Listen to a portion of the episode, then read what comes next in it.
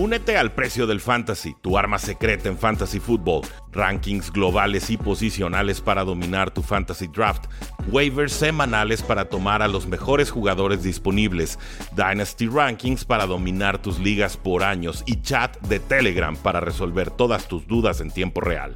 Visita stam.store diagonal precio NFL o da clic al link en este episodio para suscribirte.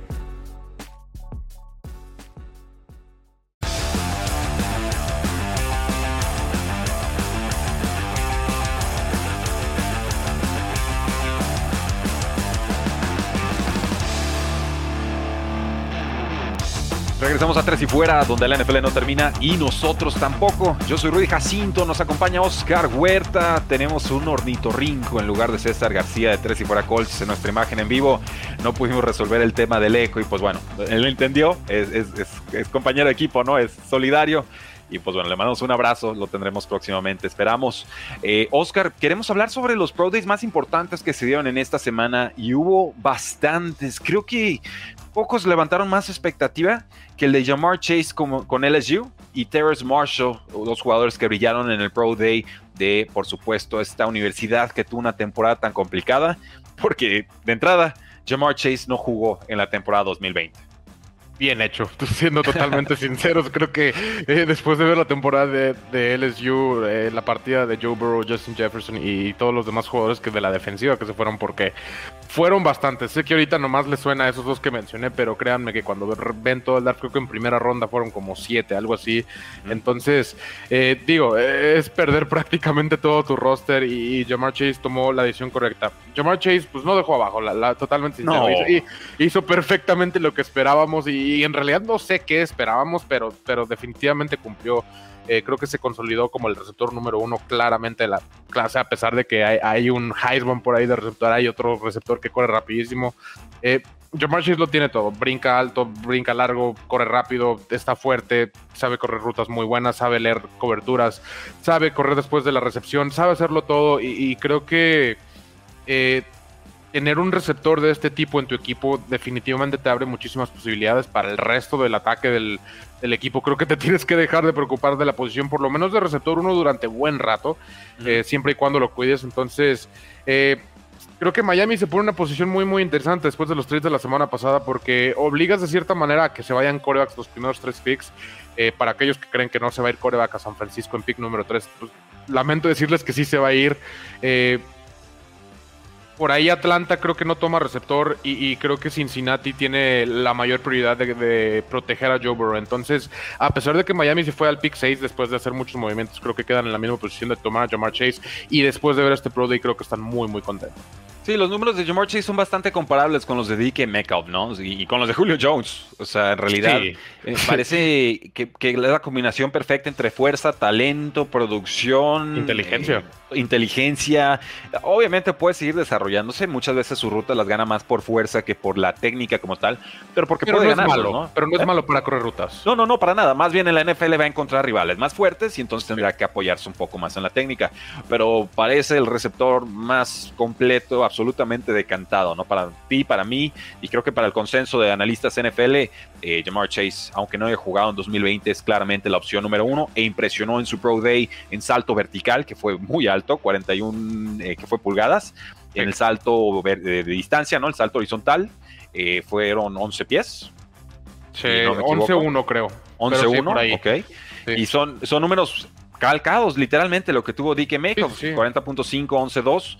Eh, Julio Jones tuvo 40.5 en el vertical, 11.3 en el salto de longitud. Entonces, eh, físicamente, prototípicamente, Jamar Chase perfectamente puede ser un receptor que domine por los próximos 10 eh, o 12 años. Pero también tenemos que hablar de Terrence Marshall, Oscar, un jugador que aseguró su estatus de primera ronda con una prueba de 40 yardas de 4.38 segundos, que parece este día es la clase más rápida de la historia, ¿eh? Los números en las 40 yardas están rapidísimos. Eh, sí, obviamente tenemos que considerar que son números no oficiales de cierta manera, son, números que están, digo, los tiempos los están sacando las universidades. Eh, generalmente cuando vemos los Pro Days en comparación al Combine en otras temporadas, no como estas, eh, si hay una discrepancia de, de algunas centésimas o décimas de segundos porque pues cuando estás en casa te van a dar ventaja de cierta manera. Te van, vas a medir 3 pulgadas más, vas a pesar 15 eh, libras más o menos, depende de lo que estés buscando.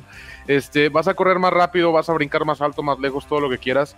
Eh, pues porque así están las cosas diseñadas para, para beneficiar a, tu atleta de tu escuela. Claro. Entonces, yo no confiaría del todo eh, en, los 40, sobre todo, que creo que es lo más manipulable y es lo más exacto. Es lo que más hay que desconfiar. Ajá, exactamente. Entonces, eh, lo, tomo como referencia. Ok, andas en los 430, andas en los 440. Más que nada, ah, para mí eso es abajo de 4.5 y arriba de 4.5. Porque como le puedes agregar 7 centésimas, una décima por ahí, este puede haber mucha variación entre quién es más rápido y quién no. Entonces, Manéjate en rangos, creo que esa es la posición correcta. Exactamente, o sea, abajo de 4.50 por un receptor está súper bien, no necesitamos que todos corran abajo de 4.30 como lo hizo Henry Rocks o como quizá lo haga eh, Jalen Waddle eventualmente si es que corre, eh, pero digo, son referencias, son pruebas muy, muy ambiguas, nos dan puntos de, enfoque, por así decirlo. Así es. Ah, tiene que perfilar lo que fue la producción colegial, la cinta de juego, el, perfil psicológico del jugador y demás, ¿no? Eh, no puede ser todo lo que analizas un Pro Day con eso de cantarte. Pero nos hace una muy buena pregunta Nacho Hernández Rey en YouTube. Dice, pero tan importante es el Pro Day, ver a QBs lanzar pases sin oposición, sin rivales, sin, sin presión, ¿qué aporta? Eh, fíjate, ahí dijiste sin presión, creo yo que eso es lo principal. Tener a todos los scouts, tener a todos los coaches, a los general managers ahí viéndote, genera más presión que un estadio completo. Te lo garantizo. Puede ser. Eh, eh, entonces, eh, creo que es más que nada eso, ver cómo trabajas un poquito bajo los ojos de, los, de la gente más importante de la liga. obviamente, ver tu toque en los pases profundos. Por ahí Mac Jones no, tuvo un gran día respecto a eso. ¿Vieron, ¿vieron la cara de Belichick cuando falló ese pase? y la cara de Shanahan también. Este, no, no, fue él, pero pero eh, creo que te fijas en ese tipo de cosas. No, necesariamente te fijas en mecánicas, te fijas en ese tipo de cosas. Tienes muchísima cinta y, tienen lanzando toda su vida. En realidad no van a tener una mecánica como la de Philip Rivers. Entonces, eh, mira, sirven para, para los que nos están viendo en vivo, les voy a poner la foto. A ver si nos aparece. No nos está dejando rayos. La cara de Belichick y de Shanahan cuando falla el pase profundo. Este. no, fueron dos pases. Ahí está, mira. Para que lo vean todos, ahí está, no le fallamos. Eh, no se ven muy contentos. Sinceramente, Bill Belichick creo que en ese momento dijo, no gracias. Sí, e, e, exactamente. Entonces, se fijan en ese tipo de cosas. Eh, no necesariamente, como os digo, es técnica, no necesariamente es velocidad, no necesariamente es ver cuántos pases completaste, cuántos fallaste. Esos pases profundos, si, si a lo mejor tu timing de tus rutas están un poquito atrás, un poquito adelante, los slants, ese tipo de detalles es en realidad en lo que se fijan, que, generalmente si no lo tienes arreglado para tu Pro Day, eh, después de una carrera de colegial, es difícil que vayas a corregirlo pronto para la NFL. Pues solamente diría, Jamar Chase iba a ser un receptor muy especial. Ojo con Terrence Marshall, ¿eh? O sea, muy calladito, muy discreto, misma universidad. LSU ha producido a lo bestia, a lo increíble, cornerbacks y receptores. Y no es de esta clase y no es del año pasado ni del antepasado. Llevan muchísimo tiempo. De, Jr., en, perímetro, DJ Shark y el perímetro ni se diga. Sí, el perímetro creo que eh, para mí es de las mejores escuelas que produce perímetro tanto safeties como corners, porque digo, Patrick Peterson, Terrell Matthew obviamente para mí son nombres conocidos, pero hay muchísimos, o sea, si busco la lista, eh, la lista de, perímetro de LSU es impresionante. Vaya que sí. Eh, tenemos un pass rusher por ahí, Tyler Sheldon, ¿no? un jugador que llegó con 350 libras de peso durante este Pro Day. Fue su peso con el que jugó en 2019. Dice que ha mejorado su técnica de pass rush y tuvo un mensaje para los equipos de la NFL que no importa el cheque, él, quiere llegar al Salón de la Fama. ¿no? Así como, tome nota, aquí estoy, no se olviden de mí. Y hacemos el apunte porque lo dijo de forma muy enfática. Rápidamente regresando a lo que acabo de decir. Patrick Peterson, Tyron Matthew, Davis White, Jamal Adams, Jalen Mills, Eric Reed, Morris Claiborne, Dante Jackson. Son unos nombres por ahí nada más. Eric Reed. El mejor safety de la historia, nada más.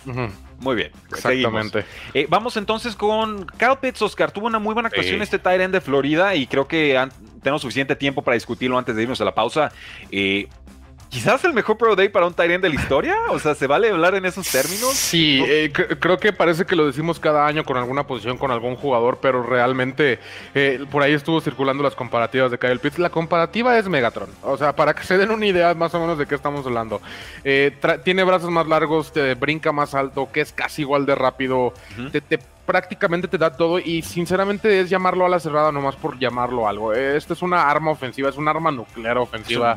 Eh, lo puedes alinear por fuera, por dentro, lo puede, yo creo que puede bloquear bastante bien, incluso para los que están un poquito preocupados con que eh, no va a ser solo una ala cerrada que atrapa. No, yo creo que la verdad lo va a poder hacer todo. Si se pone a subir tantito de peso en volumen, que no creo que sea necesario, pero obviamente fijándome un poquito más en Kittle, en Kelsey, este, no tanto en Waller, creo que podría ser un monstruo, creo que podría ser el arma número uno de prácticamente cualquier equipo, incluyendo corredores y receptores de ese mismo equipo. ¿A quién tomarías primero, Oscar? ¿A Jamar Chase o a Kyle Pitts? Asumiendo un equipo neutro con, con necesidades idénticas. Yo creo que yo tomo Kyle Pitts de todos modos. Creo que lo que te ofrece eh, por dentro, por fuera, lo que el, mismatch, eh, lo que vaya a ser para los safeties que no van a poder tumbarlo y los linebackers que no van a poder alcanzarlo, simplemente eh, va a ser muy, muy difícil cubrir a este tipo de jugador. Yo creo que sí o sí tomo a Kyle Pitts antes y, es impresionante decir que voy a tomar a una ala cerrada antes de quizá el mejor prospecto de receptor desde Larry Fitzgerald. Sí, es, es, y no te lo puedo reprochar. En realidad es que las posiciones son distintas. Eh, para mí, receptor abierto es más como para terminar de perfilar un roster, ¿no? Un tight es multiusos. Eh, ahora, Pitts es más en una línea de un, Dios, si hablamos de esos términos, de un Aaron Hernández que un Robert Gronkowski. Es más receptor que bloqueador. Pero la cosa es que como receptor es una cosa absolutamente absurda. No, y de todos modos tiene el tamaño, tiene la altura, tiene la fuerza para ser también como tipo Gronkowski. O sea, nomás le falta en realidad subir tantito de peso y, y de todos modos tratar de bloquear a alguien que mide 6'6 y que puede correr un 4.44. Cuidado. Ahora, 43 recepciones, 770 yardas, 12 touchdowns en 7 juegos y medios la temporada pasada. Se perdió unos 10 cuartos después de un golpe muy feo en el partido de Georgia a inicios de noviembre. Le voltearon el casco por completo y le fracturaron ahí el, inglés le dicen el septum eh, con el face mask. O sea, le llegaron durísimo y desleal cirugía, se pierde dos partidos, regresa, nota tres touchdowns contra Kentucky y ya después dice, no, gracias, yo ya acabé, no quiero jugar el Cotton Bowl porque ya había jugado bien contra Alabama en el Southeastern Conference Championship Game. O sea, ojo, ojo, este jugador pinta para que se va a top 5. Eh, y solamente, lo único que podría impedirlo, creo yo, Oscar, eh, y nos podemos equivocar, pero creo que la predicción se vale, de gas. que se vayan cuatro corebacks consecutivos. Sí, cuatro consecutivos, uno, dos, tres, cuatro en el draft. Ahí sí rompa todos los pronósticos. E, estás hablando de la posibilidad de que se vaya Trey Lance o Mac Jones, a lo mejor Atlanta, eh, o que se vaya Mac Jones en tres a San Francisco, como algunas personas creen. Yo sigo sin creerlo. Y le dejaría a Justin Fields a Atlanta Falcons, así como que en bandeja de plata. Existe esa posibilidad. Creo yo que Atlanta, teniendo a Calvin Ridley, a Julio Jones, agregándole a Kyle Pitts, a Matt Ryan. Eh, con la experiencia y demás, podría crear un monstruo. Ya no me necesita resolver un poquito el tema ahí de la defensa. Eh, si no se va en cuatro a los Atlanta Falcons, yo no veo por qué lo tomaría Cincinnati. Yo creo que Miami tendría una decisión muy difícil. Y llegando al pick número 7 es eh, prácticamente hombre de todos. Quien ofrezca más por ese trade, porque va a haber un trade si es que alguien lo quiere urgentemente. Porque pasando de ese lugar número 6 de Miami, creo que se abren las posibilidades prácticamente a cualquier posición de la 20 para abajo de irse por él hasta la 7. Porque es un jugador que sí lo vale, es un jugador que podría representar muchísimo más de lo que crees y, regalar o dar una primera ronda a lo mejor del draft de 2022 para un equipo del como hasta el mismo Patriotas, que no creo porque ya contra todos a las cerradas, pero estando en el 15, Arizona en el 16, eh, Raiders en el 17 por ahí, con una urgencia, regalando, eh, dando un extra de, una primera ronda el próximo año, a lo mejor una segunda de este, algo así, claro que lo vale. Bueno, pues vamos a una pausa comercial y seguimos hablando de Pro Days. Ahora vamos a hablar de los de Alabama y Ohio State. Ya volvemos. Regresamos a Tres y Fuera, donde la NFL no termina y nosotros tampoco. Yo soy Rudy Jacinto, me acompaña Oscar Huerta y seguimos platicando sobre los Pro Days que se dieron esta semana. Pro Days muy importantes ya que no hubo un Scouting Combine como tal. Estos son los únicos números oficiales o remotamente oficiales, así es, que van a tener los equipos para saber el tamaño, el peso, poder hablar un poquito con los jugadores, verlos en las pruebas de 40 yardas, de tres conos, salto de longitud, salto vertical, el press de pecho, que levantan 225 libras todas las veces que puedan, en fin todas las pruebas que tradicionalmente se realizan en las Olimpiadas de, calzoncillos, como le dicen, ¿no? El Underwear Olympics. Pero Oscar, tenemos muchos comentarios del público, mucha pregunta, mucha participación. Y nos dice Goripro 1, el único mamífero con pico, el ornitorrinco. Por supuesto que sí. Lo tenemos en toma en el cuadro de, César García, cada que lo veo sonrío. Eh, Vamos viendo qué tan importante es el Pro Day. Es muy importante este año, sobre todo porque no hay Scouting Combine. Eh, ¿Debería Packers tomar a Terrence Marshall? Primera ronda. Packers debería tomar, cualquier receptor que, pueda desde el año pasado, pero eh, Sí, creo que sigue siendo una urgencia un receptor número 2 para Aaron Rodgers. Sabemos que eh, está Allen Lazard y, por ahí Marqués Valdez Scantling. Saludos a Ander que lo ama.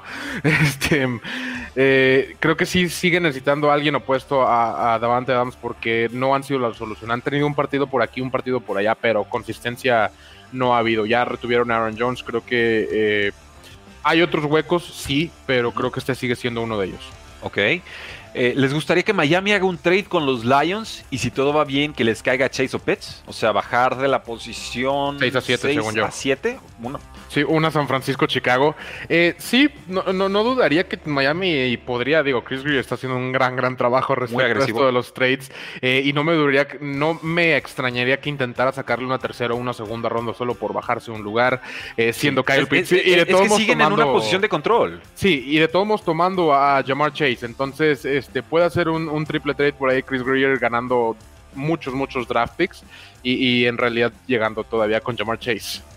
Franco Jafet nos dice, Terrence Marshall, el receptor de LSU, es un talento tremendo. Estuvo detrás de Justin Jefferson y Jamar Chase, pero me gusta tanto que hasta lo tengo en mi top 4 de la posición. Y, se la compro, ¿eh? fíjate que yo viendo el equipo de LSU el año pasado, yo pondría a Justin Jefferson en tercero. Yo pondría a Terrence Marshall en segundo y Jamar Chase en primero. Y Franco comparte nuestra evaluación de Jamar Chase. Dice, concuerdo, a Chase le gusta ganar más en su ruta por fuerza que por sutileza. Y es cierto, y porque le funciona. Pero bueno, tendrá que ir pasando más al otro lado, ¿no? No todo, no todo se puede ganar por fuerza. Pero es capaz y, no tengo ninguna duda de que va a poder. Ok. Félix Macedonio dice: ¿Qué jugador tomarías para Miami? ¿Cal Pitts o Jamar Chase? Para Miami, eh, ojo, ellos ya tienen a Mike Gesicki. Sí, sí, yo, obviamente estoy pensando yo en eso.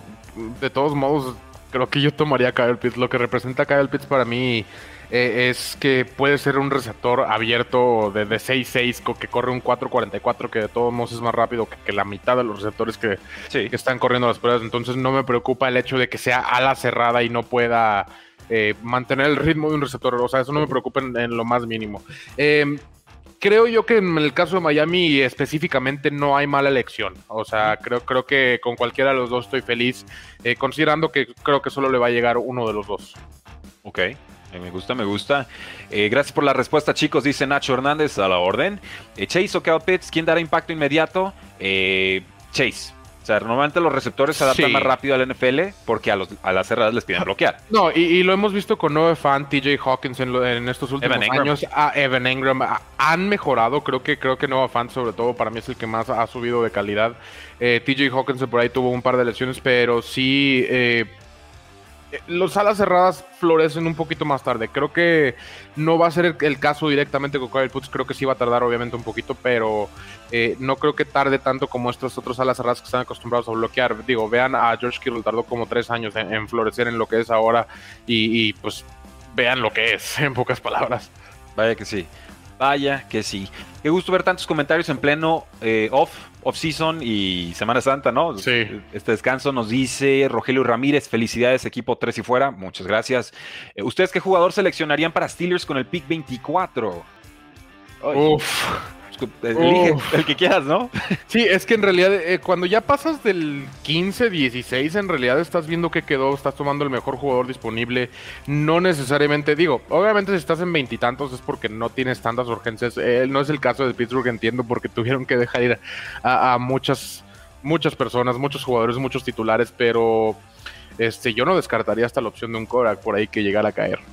Nos dice Tigrillo Márquez de Tres y Fuera Dolphins. El head coach de Dolphins Flores tuvo un acercamiento con Kyle Pitts antes del Pro Day y dijo que Pitts eh, volvería a recibir una llamada de Flores. También estuvo Flores el día de ayer en Oregon, obviamente estudiando al tackle ofensivo Peney Subo. Oscar, comentarios generales de Subo, que ya subimos un video de él este fin de semana. Sí, acaba de correr un 40 en 5.09, me parece eh, muy parecido a lo de Mekai Beckton el año pasado.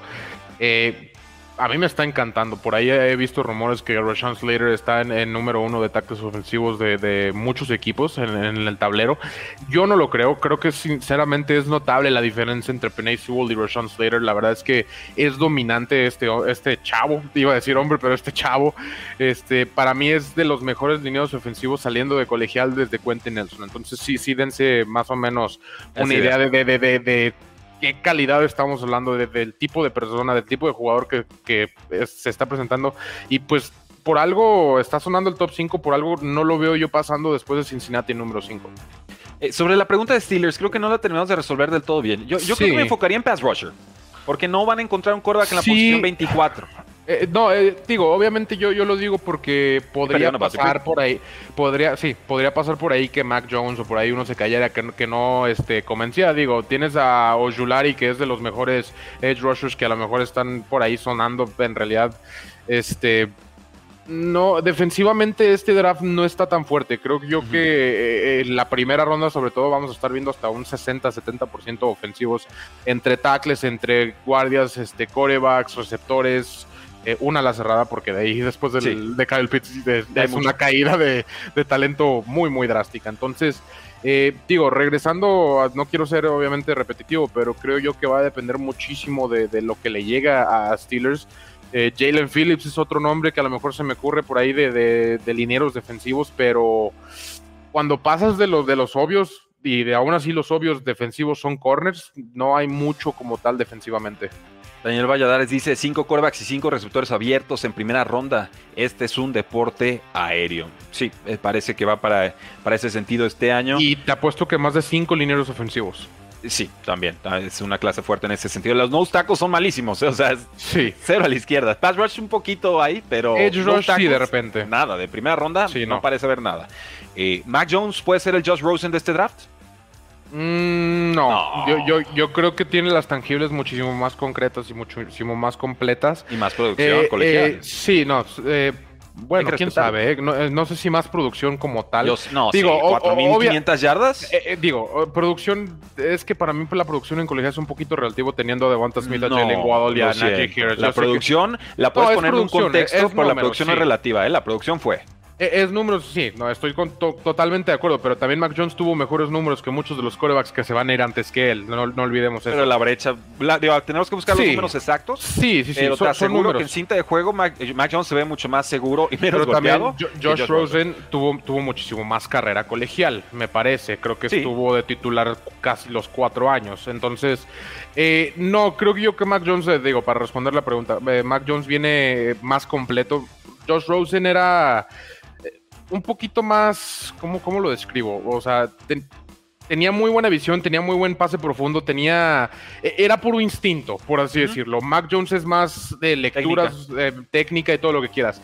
E, es el problema con ciertos quarterbacks si no les pones un buen desarrollo en la NFL. Yo, yo, yo sigo creyendo y lo sigo diciendo y lo seguiré diciendo eh, por el resto de mi vida que Josh Rosen lo único que le faltó es alguien que lo desarrollara bien, porque tenía... Alguien que lo quisiera. Sí, exactamente, alguien que lo quisiera. A mí me hubiera encantado que se hubiera quedado Bruce Arians a desarrollarlo porque creo que hubiera sido una historia completamente diferente. Nos dice, tenemos el comentario aquí de Franco Jafet. Ojalá salga un video de Penny Sewell fumando crack y caiga a los Colts. Yo prefiero el de Pitts. ¿Te, acuerdas, ¿Te acuerdas? Porque lo dice, ¿verdad? Sí, por, eh, por, el, por, el hombre que le significó como cuatro primeras rondas a Miami, final de cuentas. la, fumada de Bong más importante en la historia de la NFL. Increíble. Eh, ¿Qué opinan del posible trade de Sam Darnold a las Panteras de Carolina? Asumiendo, por supuesto, que Panteras no consiga coreback en el pick número 8, que podría por ahí caerle alguno. E, es curioso cómo Carolina se está quedando poco a poco fuera de la fiesta, como está viendo cómo todo el mundo se está yendo hacia arriba y, ganando los corebacks y, no están haciendo nada al respecto. Yo, yo sí de verdad hubiera pensado que ya, ya estuvieran en pláticas por ese pick número 4, eh, que se lo hubieran adelantado a lo mejor por ese pick número 2, o que ya tuvieran por lo menos un plan B concreto. Creo que Teddy Bridgewater definitivamente no va a ser la solución a la franquicia.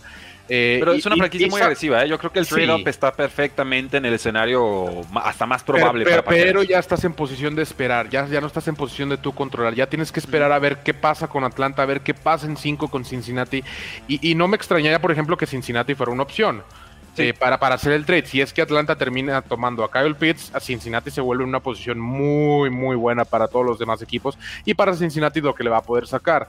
Ahora, creo yo que yendo por Sam Darnold te permite prepararte un poco mejor. Creo yo que Sam Darnold todavía tiene, todavía ha mostrado que puede tiene, O sea, tiene juegos. Es difícil porque. Tiene excusas. tiene excusas. Es, que, me quedé pensando en Adam Gates y, todo lo que ha pasado en esa organización. Pero también me quedé pensando en todas las veces que Sam Darnold de alguna manera casi resuelve el partido, casi hace un milagro. Y creo yo que eso merece más oportunidad, sobre todo cuando puedes estar rodeado por Christian McCaffrey. Bueno, vamos a una pausa comercial y regresamos ahora sí para hablar sobre el Pro Day de Alabama y de Ohio State. Regresamos a Tres y Fuera, donde la NFL no termina y nosotros tampoco. Yo soy Rudy Jacinto, me acompaña Oscar Huerta y el hornito rinco César García de Tres y Fuera Colts. Seguimos riendo cada que vemos la foto. Un abrazo a César. Eh, vamos, Oscar, entonces con el Pro Day de Alabama. Si te parece bien, un Pro Day que tuvo al mariscal de campo Mac Jones que tuvo a Harris, que tuvo a Smith, que tuvo a muchos jugadores importantes, ¿no? Najee Harris, el corredor, Jalen Waddle, el receptor, y este fue el segundo Pro Day de Alabama. Sí, por ello estaba confundido de por qué, cuando salió la noticia de que los directivos de San Francisco iban a ir al de Alabama en vez del de Ohio State para ver a Mac Jones, yo dije, pero ¿qué no ya fue? Y luego ya investigué y contesté mis preguntas. Y, sí, efectivamente decidieron hacer eso, no tengo ni idea de por qué. Creo yo que todo esto es una cortina de humo totalmente cero. Yo sí vi el Pro Day, no vi absolutamente nada especial de Mac Jones. Entiendo que, que, que es es Kirk Cousins, es Matt Ryan, es ese, estilo de coreback que es seguro, o sea, no va a correr por ahí, este, digo, lanzamientos comunes, no, no vas a ver nada como lo, que hizo Zach Wilson cuando iba corriendo para un lado y lanzó 60 yardas para el otro lado. O sea, eso no lo vas a ver es Mac Jones, pero tú sí vas a ver a Mac Jones eh, que te va a lanzar ese balazo de 15 yardas en los slants, que te va a este, saber dirigir el equipo, saber, dirigir el juego. E, es ese tipo de coreback y entiendo el gusto de Kyle Shanahan por querer ver algo así, obviamente cuando trabajaste con Matt Ryan y querían por allá Kirk Cousins y demás, creo yo que no tiene nada que ver con Justin Fields, en pocas palabras. Ok. Bueno, pues había muchos GMs ahí, ¿eh? Estaba el de 49ers, John Lynch, estaba Mickey Loomis, estaba Joe Douglas de los Jets y estaba el de los Bears, Ryan Pace. Por lo menos GM este año, el siguiente no, Bill puesto, no, no puesto que vaya a serlo. Y Bill Belichick, que es head coach GM, por supuesto. Eh, ¿Quiénes más están por ahí? Sean Payton, head coach Saints, Cal Shanahan, head coach 49ers y Matt Nagy, head coach de Chicago. ¿Qué jugadores podrían ser tomados en primera ronda de Alabama, Oscar? Pues hay muchos. Mac Jones, por supuesto, el quarterback. ¿Qué tal el corredor Najee Harris, el ganador del premio Doug Walker al mejor corredor de la nación? Podría ser Patrick Surtain Jr., en uno de los dos cornerbacks mejores calificados, posiblemente top 10 para Vaqueros, en el pick número 10. Vaqueros o incluso yo creo que Broncos se, les adelanta, creo que es el corner que más gusta ahorita después del Pro Day, después de todas las pruebas físicas que, hubo. La, realidad es que se vio muy, muy bien. Y si completan esa secundaria con Patrick Surtain, uff, cuidado, él han estado reforzando muy bien de los Broncos. Sí, exactamente. Seguimos entonces con impresiones generales. Hay incluso un liniero defensivo, Christian Barmore, que podría irse en primera ronda. Eh, justo es el que estaba buscando, de hecho. Bueno, pues ahí lo tienen. El lineal defensivo Christian Barmore de Alabama, posible prospecto de primera Los ronda. receptores, obviamente. Sí, sí, sí, sí. Y pues pasemos entonces con Ohio State, si te parece bien, Oscar. Un Ohio State que tuvo a Justin Fields corriendo las 40 yardas en 4.44 segundos. En Pro Day hay que subirle unos cuantos milésimas por cualquier cosa. Pero, de todos modos. Eh, si hubiera sido en Scouting Combine, esto hubiera sido el segundo tiempo más rápido de la historia para un quarterback desde 2006, eh, solo detrás de Robert Griffin III. Y creo que Lamar Jackson le hubiera ganado, pero él decidió no correr para no darle carnada a los ah, equipos de pensar que fuera eh, corredor o eh, el, más rápido que, que, hubiera sido de la historia tampoco lo corrió. Yo, yo estoy 100% seguro y te lo firmo y hay pruebas de GPS y todo lo que quieras que Kyler Murray hubiera corrido abajo de 4.30. Que hubiera sido algo espectacular, siendo totalmente sinceros. Pero sí, digo. pero es tan bajito que ni se hubiera visto en la toma. Ya, ya, tuve mi oportunidad de hablar de Kyler Murray. Ahora hablamos de Justin Fields. Por favor. Que la verdad lanzó muy, muy bien. Me encantó lo que vi. Creo que eh, por ahí y hubo un intento de imitar a Zach Wilson en ciertos lanzamientos que, se, vio obvio. no se vio tan fluido. No, no se vio tan fluido. Los, no se vio tan fluido. De hecho, lanza poquito más a la izquierda, corriendo hacia la izquierda. Zach Wilson lanza totalmente hacia la derecha, prácticamente, lo cual es impresionante. Pero sí, digo, eh, por ahí hizo un comentario que él cree que es el mejor coreback de, todo el draft class. Que digo, se vale, obviamente tienes que decir eso sobre ti, tienes que mostrar la confianza. Eh, Creo yo que está por ahí casi casi con, Zach Wilson. Yo he tenido este dilema y durante mucho tiempo yo dije que Justin Fields era el número dos, claro, para mí después obviamente de ver eh, la temporada otra vez de Zach Wilson y después de ver el Pro Day, después de ver todas las pruebas y demás, me convenció, siendo totalmente sinceros, me convenció. Creo que sí se va a ir en dos a, los Jets. Creo que eh, es el tipo de jugador que no puedes dejar pasar, aunque a pesar de que tiene Sam Darnold. Y, pero justo atrásito está Justin Fields. Y aquí es donde a mí me, surgen las preguntas y, todo ese tipo de, signos de interrogación de, por qué hay gente considerando a Mac Jones en frente de Justin Fields. O sea, para mí no ni siquiera es duda, no es cuestión, no, no, no está ni cerca. Creo que hay una caída de talento incluso de Fields a Lance y, estamos hablando de Mac Jones, quien todavía está más abajo. Entonces, eh, digo, creo que yo otra vez lo repito, son, es una cortina de humo para mí. Si en realidad llega San Francisco y toma Mac Jones en número 3, creo que va a haber una reacción muy, muy similar cuando tomaron los Raiders a Cleveland Farrell el número 4. yo, creo que Justin Fields sería el quarterback número 2 de esta clase. ¿eh? Yo me mantengo es lo que esa idea. Zach Wilson de BYU tuvo una gran temporada. Pero Mac Jones. Pero eh, no, no, no, no entra en juego. O sea, sí puede. Vamos. Puedo ver el escenario en el que Mac Jones acabe siendo el mejor mariscal de campo de esta clase. O sea, sí existe un universo en el que eso sucede, incluso encima de Trevor Lawrence. O sea, puede pasar en la mm. NFL, la evolución es distinta. No, sí. ¿Qué probabilidad le doy? ¿4%? ¿3%? Y entonces, bueno, hablamos de, Zach Wilson. ¿Qué probabilidad de que Mac Jones sea arriba de Zach Wilson en, en producción? O de aquí a 4 o 5 años mejor quarterback. Yo diría 30%, o sea... Mira, la, cosa que influye ahí también es que si, por ejemplo, si, si Mac Jones se va a San Francisco y Zach Wilson a Jets, sí, sí se va a ver mejor, te, soy sincero, se va a ver mejor, pero también hay que considerar del por qué se está viendo mejor. Eh, es imposible, obviamente, ponerlos a los en el mismo equipo a competir, en realidad ver cuál es mejor, pero se ve, se, ve quién está haciendo más para su equipo, se ve quién está siendo cargado por su equipo, saludos a Jimmy Garapolo, eh, y, y, se ve quién está cargando su equipo, entonces... Eh, no se dejen ir también todo por los números, porque creo que los números a veces pueden ser engañosos, pueden ser muy inflados. Eh, por ahí les recuerdo que, yo critiqué mucho a Ben Haskins por sus pases pantallas de 80 yardas. Eh, digo, eh, como dices tú, 20-30% y se me hace también alto. Bueno, nos quedan unos minutos, Oscar. ¿Podemos hablar de algún otro jugador de Ohio State destacado? Eh, a mí me encantó Chris Olave que estuvo atrapando pases para, para Justin Fields, pero no se puede, no se declaró para... No juega. sí, no, yo sé que no, pero, se, me, se, me, hizo muy chistoso que la verdad si, si se declarara para el draft hubiera sido, creo que sí hubiera sido pick de primera ronda. No sé en realidad eh, por qué se quedó eh, ahí, pero digo, este... ¿Quieres hablar de JC Horn, que, que, creo que no hemos hablado en, los programas de los sábados y, los corners de... bueno, los corners en general que, que Caleb Farley no pudo eh, hacer pruebas de, su, de su Pro Day, quien en muchas listas estaba rankeado como el cornerback número uno, hasta que Patrick Sherten puso unos números realmente absurdos y luego JC Horn los mejoró. Entonces, por ahí hay rumores de que en 9 y 10, que son los Cowboys y los Denver Broncos, eh, se pueden ir JC Horn y Patrick Sherten en, vez de Caleb Farley, quien Caleb Farley lo estoy viendo cayendo ya casi hasta los 20 por el simple hecho de no participar sus Pro Days, que, para que vean lo que puede afectar el no participar o participar bien este en el Pro Day. Exactamente. Eh, JC Horn, 6'1, 200 libras. Eh, sí, un jugador que perfectamente puede ser tomado en, primera ronda. Pero bueno, a grandes rasgos lo que quisimos hacer en este episodio es mostrarles los números que han producido algunos de los prospectos más importantes en la posición de quarterback, receptor abierto, tight end y pues pass rushers y cornerbacks también, ¿no? Porque finalmente no hubo un scouting combine, porque estos son los números que tendremos y tendremos que usarlos, incorporarlos, ajustarlos, castigarlos, hacer lo que tengamos que hacer para tratar de descifrar qué jugadores tienen que ir en dónde. Y entonces se vuelve una labor más complicada incluso que el año pasado, que fue una temporada, eh, pretemporada complicada, ¿no? Con Scouting Combines muy justos y luego Pro Days que también fueron cancelados y entonces con algunos jugadores nos quedamos sin números de referencia. Impresiones generales, Oscar, un último minuto. Eh, bueno, mencionó honorífica a Micah Parsons, quien corrió un, tiempo rapidísimo por ahí, un linebacker que, quien se lo lleve se va a estar llevando un gran, gran jugador.